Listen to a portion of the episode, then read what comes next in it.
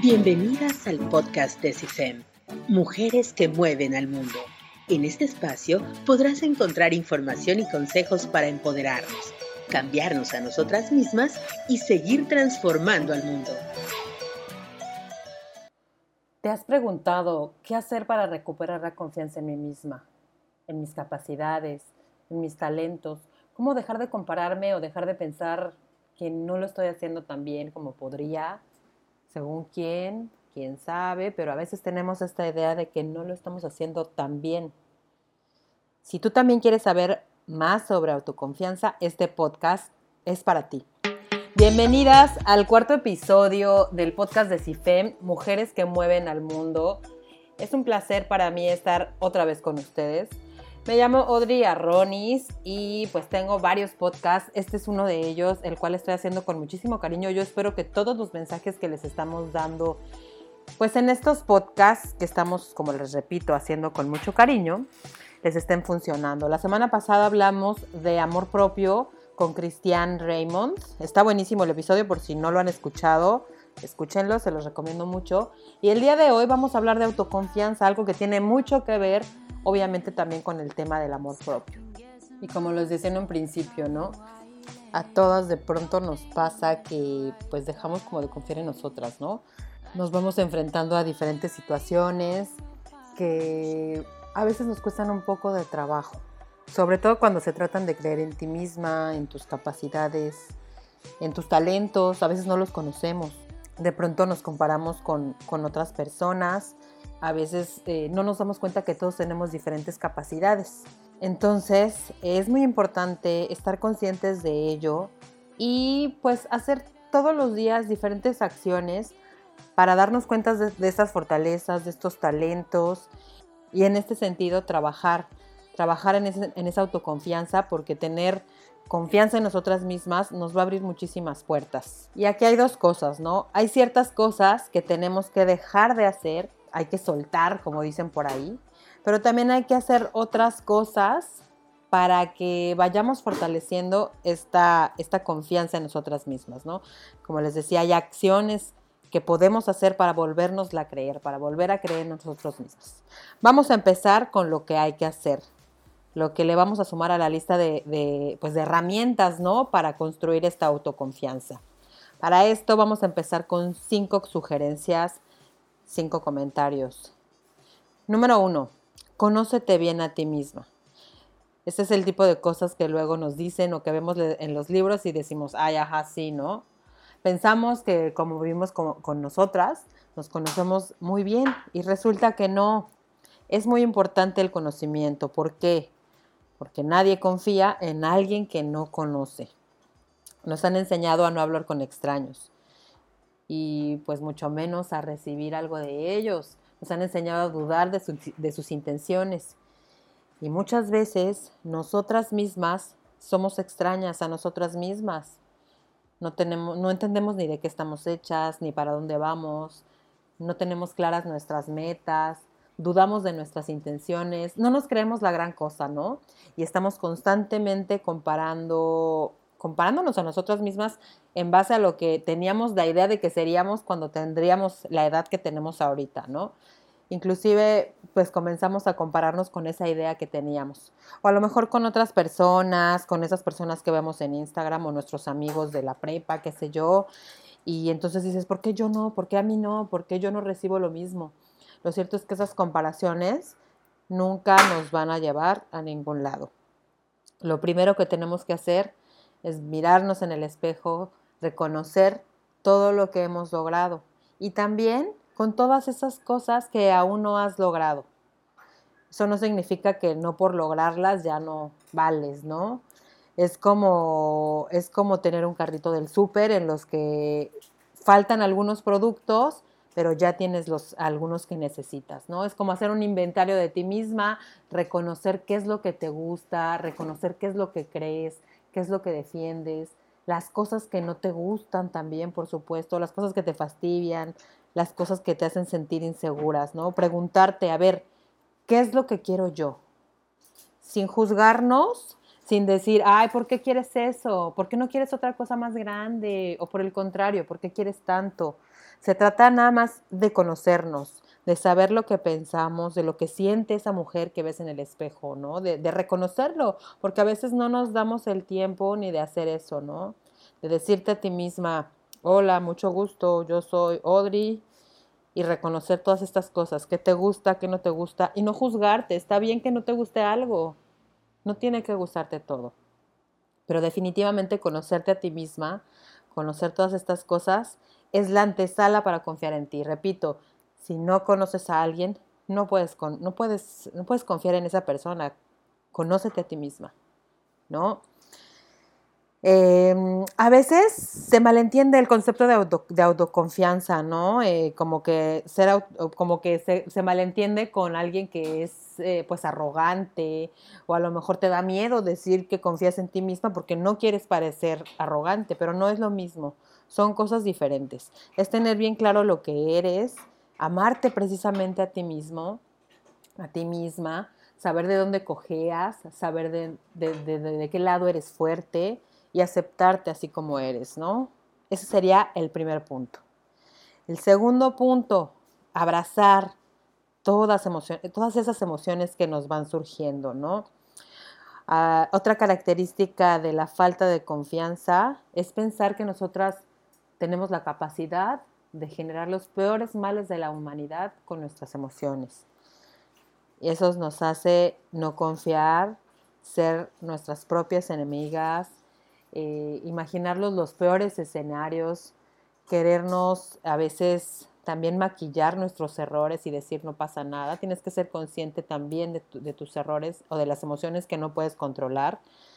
Simplemente aceptar que hay días en los que te sientes mal, hay días en los que te sientes súper bien, hay días que te sientes eh, deprimida, ¿no? O simplemente en un día puedes pasar por todas esas emociones y es normal. Hay que aceptar, hay que aceptar que, es normal, que es natural. Todas nos sentimos así en algún momento. Lo que tenemos que hacer es dejar hablar a esas emociones, porque estás sintiendo esas emociones por algo. Dale la bienvenida a todas tus emociones. Por algo están ahí, algo te quieren decir. Es totalmente válido que sientas cualquier cosa que estés sintiendo. La desconfianza y la, la inseguridad al final también son emociones alimentadas por todas estas comparaciones, por los perfeccionismos, por los deberías, pero son emociones que podemos aprender justamente a identificar y también educar. Hay que dejarles la puerta abierta, que aparezcan ahí, que aparezcan ahí, que nos enseñen algo, ¿no? Las emociones están ahí para enseñarnos algo. ¿Sí?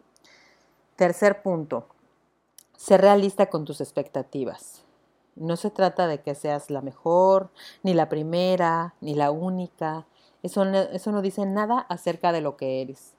Eso dice mucho de lo que haces, de cómo administras tu tiempo, del esfuerzo que pones en algunas tareas y a lo mejor no en otras. Pero eso no habla de ti, no habla de tu esencia, habla de lo que haces, habla de tus acciones. Muchas veces, desde pequeñas, somos instruidas en relación a que todo lo que hacemos está en base a nuestros éxitos. Si fracasas, eres una fracasada.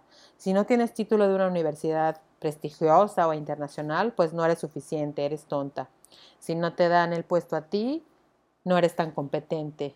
Si no te casaste a los 30 como planeaste en tu infancia, no eres digna de amor. Y mira, hay que notar esta dureza con la que, con la que concluimos las cosas, ¿no? Nos juzgamos demasiado fuerte.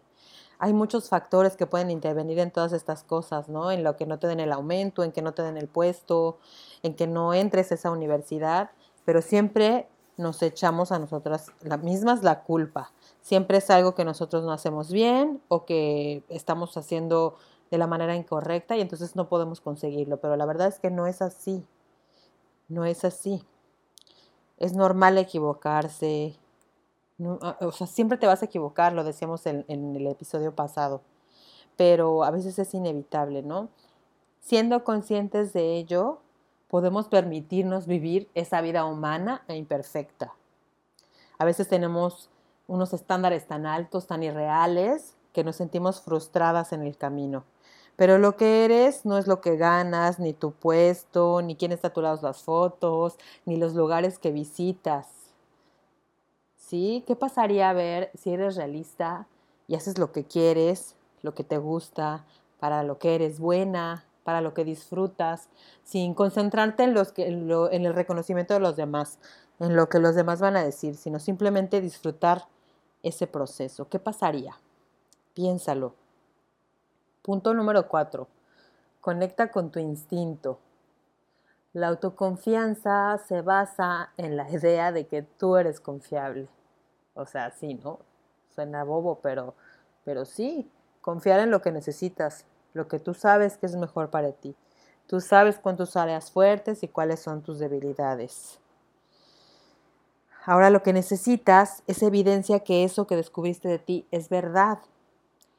La vida te va a ir presentando todo el tiempo situaciones para probar si es verdad que tu postura es esa y no otra. Que defiendes esta causa aun cuando no es cómodo.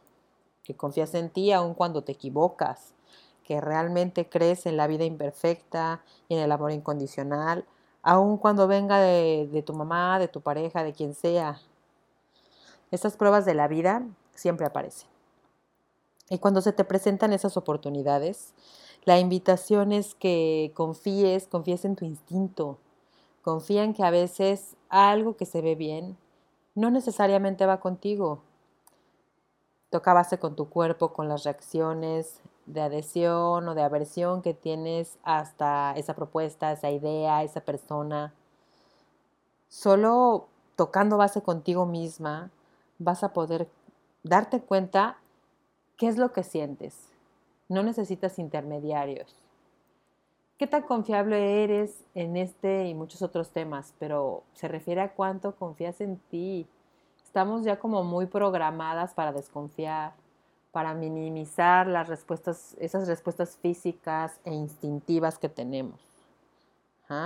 Sí, cuestiónate, cuestiónate por qué, pero confía, date un voto de confianza.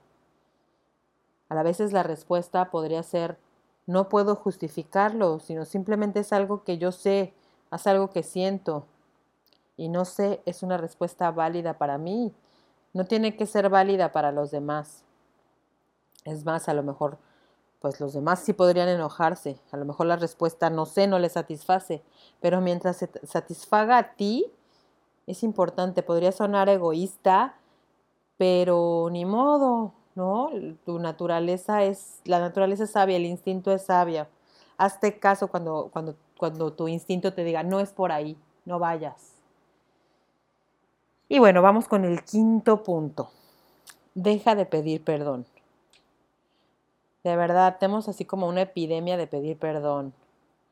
O sea, sí hay momentos, obviamente, en la que lastimamos a alguien sin querer o, tal. Y sí, bueno, es, válido pedir perdón, pero no todo el tiempo. No todo el tiempo tenemos que estarnos disculpando por cosas que no son nuestra culpa. A veces ni siquiera son errores nuestros y nos disculpamos. A veces no sabíamos y nos disculpamos porque en algún universo paralelo o que alguien asumió, nosotros debíamos saber esas cosas que nos dijeron o que nos preguntaron, ¿no? Entonces, perdón por no saber, ¿no? A veces la otra persona es la culpable, pero por no pelear pedimos perdón nosotras. Y pedir perdón, como les digo, o sea, sí es un recurso válido, muy lindo, se pide perdón cuando se ofendió, se pide perdón cuando rompes un acuerdo, pero cuando no corresponde pedir perdón, lo que hace es mandar señales de desconfianza al cerebro. Ojo, porque no eres confiable, ¿eh? te equivocas, eres descuidada, no sabes cómo hacer las cosas. Esos son los mensajes que le llegan al cerebro. Yo no soy confiable. Y resulta que no, que lo equivocado es la forma en la que nos hemos estado definiendo, no lo que hacemos. Entonces mantente muy atenta a lo que dices de ti para que sea verdaderamente auténtica esa petición de disculpa cuando realmente haga falta y no solamente como un recurso para salir de una situación incómoda. Al final, hacer todo esto cultivar la autoconfianza te va a dar fortaleza interior, te va a dar voluntad, te va a cargar las pilas para poder seguir persiguiendo tus sueños, para poder perseguir tus metas, pero sobre todo para vivir tu, tu, vida plenamente sin las reglas de los demás y sin importar que te equivoques, equivócate cuantas veces sean necesarias. Vamos a, entonces ahora a analizar esas, esas cosas que debemos dejar de hacer para, pues, para dejar de, confiar en nosotras. ¿Qué cosas deberíamos dejar de hacer para poder volver a confiar en nosotras? ¿Ok? Por ejemplo, en una serie, en una ocasión que vi, había un capítulo en donde había un asesino serial, que su problema era un problema neurológico en el cual sus oídos pues no filtraban los sonidos, ¿no? Entonces lo que para la gente común y corriente se escucha pues el sonido de un coche pasando en la calle, para él se escucha como un avión así resonándole en el oído, ¿no? Entonces, este tipo de cosas, lo que, lo que hacía, lo que hacían, lo que lo hacían sentir era pues esa necesidad de exterminar a todas las fuentes de ruido, ¿no? Entonces, bueno, este asesino serial al final tenía pues por decirlo de alguna manera, una, pues un motivo, ¿no? Para hacer lo que hacía. No se justifica para nada, pero bueno, es algo así como, como que a veces somos como esta persona, ¿no? A veces escuchamos demasiado, no logramos filtrar y todos esos sonidos que estamos escuchando nos llegan al cerebro, nos taladran los oídos, todas esas historias que nos hacemos nos taladran el cerebro, ¿no? O a lo mejor no, no, no solamente nosotras mismas, sino otras personas. Otras personas nos dicen cosas y nosotros dejamos entrar esas cosas que nos dicen en nuestro cerebro, no lo filtramos y pues obviamente esas cosas nos van también haciendo perder la confianza en nosotras mismas. Entonces, ¿qué debemos hacer? Ser conscientes de que a lo mejor estamos escuchando demasiado. Estamos escuchando demasiado a los demás e inclusive a nosotras mismas. La solución sería pues no escuchar demasiado esas voces negativas, ¿no? Esas voces negativas que nos dicen no puedes, no eres suficiente. Así es que no escuches mucho. No escuches mucho esas voces que te dicen que no puedes, que te falta, que no eres tan buena, que no tienes contactos, que no dominas el inglés, que mejores que tú no han podido, tú quién te crees. Esas voces hay que mantenerlas al mínimo y de preferencia no escucharlas, dejarlas pasar y que se vayan.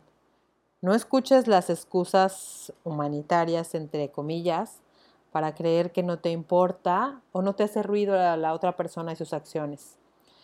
¿A qué me refiero con excusas humanitarias, entre comillas? No importa que le vaya bien, no quede en mí, todos tenemos habilidades diferentes, qué bueno por él o por ella. Seguramente lo has dicho muchas veces, seguramente algunas serán verdaderas, y, bueno, no quiere decir que no te preocupes por los demás, obviamente que vivimos en una, en una sociedad, pero no dejes que estos buenos sentimientos, entre comillas, te impidan ver lo que realmente pasa, ¿no? Sí, todos somos diferentes, pero no permitas tampoco que, que pues te pisoteen, ¿no? Es cierto, todas tenemos pues eh, personalidades diferentes, capacidades diferentes, pero hay, algunas veces que no se, justifica, no, se justifica, a veces tapamos lo que nos altera. La realidad es que cuando tienes ese tipo de conflictos hay algo que te molesta, entonces hay que poner atención para moverte, para cambiarte de lugar, no dejar nada más que pase, ¿no? Otra cosa que, que te quiero invitar a no escuchar es no escuches las historias ajenas eh, a lo mejor por lo menos no con envidia, ¿no? O sea, observa lo, que pasa en las vidas de tus amigos, las vidas de tus conocidos. Sí, o sea, qué padre que les pasen cosas buenas, pero no te compares, porque si vas a comparar tu situación con la de alguien más, pues, pues no es justo, ¿no? No es justo, no es constructivo. Cuando empiezas a hacerlo desde la comparación malsana, salen de ti cosas como yo que llevo cinco, años eh, trabajando en esto y él que lleva uno y ya, mira, ya, ya ha triunfado más que yo. Y bueno, eso lo sentimos todo, todos lo sentimos, todos lo llegamos a sentir. Pero date cuenta cuando esas cosas salen de ti y no necesariamente que salgan, sino a lo mejor que las pienses. Eso nos hace daño. No podemos compararnos con otras personas porque todos tenemos vidas diferentes. Esto nos pone en un, nos pone en un total y constante estado de ansiedad, porque solo estamos al pendiente de otras personas, de qué, de qué otras injusticias están pasando a nuestro alrededor y por qué no me está pasando a mí lo que les pasa, lo bueno que les pasa a los demás. Vamos a, cambiar esta, esta comparación con una admiración genuina, ¿no? O sea, que qué padre que le está pasando a ellos estas cosas, qué padre que hay mujeres que, que, alcancen puestos muy altos, qué bueno que a esta persona no estar con su familia le haya reeditado de esta manera, qué bueno que después de trabajar tanto le hayan dado ese puesto, qué bueno que después de todas las vicisitudes que ha pasado, pues ahora tenga estos triunfos, ¿no? Qué padre, qué bonito reconocerlo, pero no envidiarlo, no compararnos no pensar que nosotros somos víctimas porque no hemos tenido suerte o porque nos tocó vivir en otras circunstancias, ¿no? Si de plano no tienes nada que, admirar, pues no te quedes ahí, rompe el pensamiento, sé consciente de que estás envidiando algo, de que te estás comparando, entonces pues déjalo, déjalo pasar, pero voltea otra cosa, voltea otro pendiente, otro pensamiento, porque si no, es como dejar el coche prendido con las luces toda la noche, se va, obviamente se va a acabar la batería, al igual que a ti se te va a acabar la batería, las pilas, y al otro día, si tienes esos pensamientos recurrentes, vas a ir drenando tu energía. Entonces, pues vas a seguir sintiendo que la vida no te sonríe. Entonces, velo por el lado contrario, ¿no? Velo por el lado contrario. Otra cosa que tampoco deberías escuchar es tu yo de antes no actualizar nuestra percepción de nosotras mismas. Ya no somos las mismas, vas cambiando año con año, incluso mes con mes. Antes tenías menos madurez, tenías menos compasión, tenías menos ganas de quererte a ti misma. Hoy ya no estás en la misma situación de antes. Es muy injusto comparar cómo eres hoy con lo que esperabas hace unos años ser. Si no has desarrollado las ganas y la intención y las herramientas para amarte profundamente y ser compasiva contigo mismo, este es un muy buen momento para hacerlo.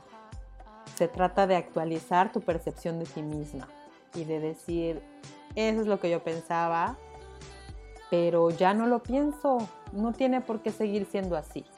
Esas eran mis expectativas hace años. A ver, pero ahora quién soy? Ahora, ¿cómo puedo responder a esa expectativa? ¿Qué puedo esperar de mí misma? ¿Quiero eso que quería hace 10 años o la puedo cambiar?